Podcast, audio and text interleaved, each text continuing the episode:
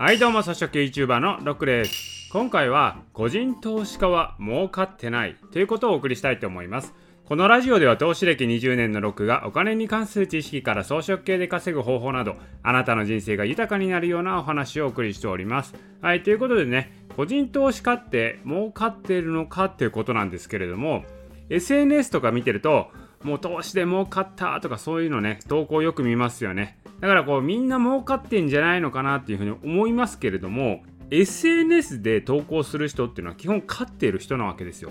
で、負けている人っていうのはわざわざね、損しましたっていうね、投稿する人は稀なわけなんですね。たまにいますけどね、こんだけ損しましたみたいなのを自慢する人、まあいますけど、まあ大体損してる人は投稿しないんで稀なんですよ。実際に株単という投資情報系サイトがあるんですけれどもそこで会員の方にアンケートを取った結果では2020年のこれパフォーマンス聞いてるんですけれども2020年ってね日経平均もアメリカ市場も好調だったわけじゃないですか。だからインデックス投資であれば2020年の中でいつのタイミングでインデックスを買ったとしてもこれ利益が出てる年なんですよ。だからそんな2020年の個人投資家は勝っているのかというアンケート結果を見たら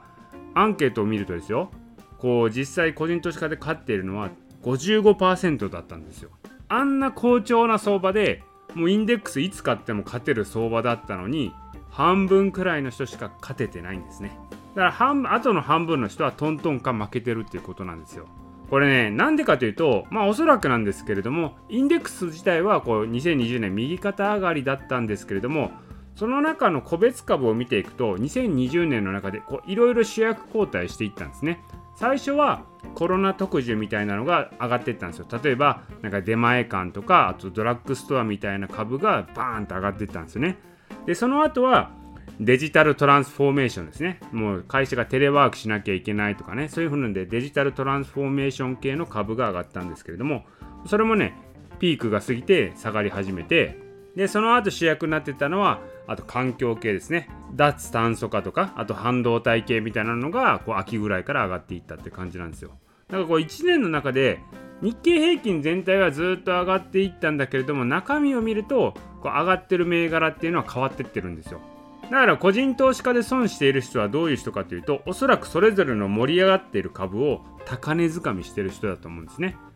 で高値掴みっていうのは基本的に買うのが遅い人なんですね。これ株を買うのに遅い理由としてこれ何でかっていうと大体のケースはこれ周りの意見に流されて買っているケースが多いんですよ。で周りで盛り上がってるとかねこうも儲かってる人がいるとこの株で今儲かってんねみたいなことを聞くとですねじゃあ俺も買っとこうかみたいな感じになるじゃないですか。そうやって人の意見に流されて後から投資して乗っかってるタイプ。こういうのはね大体うまくいかないんですよ。投資っていうのはこれ自分の意思を持って自分で上がると判断したものにこう事前に仕込んで勝つものなわけですよ。人に流されて買った株はね大体損するんですよね。だから投資っていうのは自分で分析をして自分で投資判断をしていかないといけないっていうことなんですよ。だから個人投資家としてこれから何十年もね投資人生で生きていこうと思えばですよ。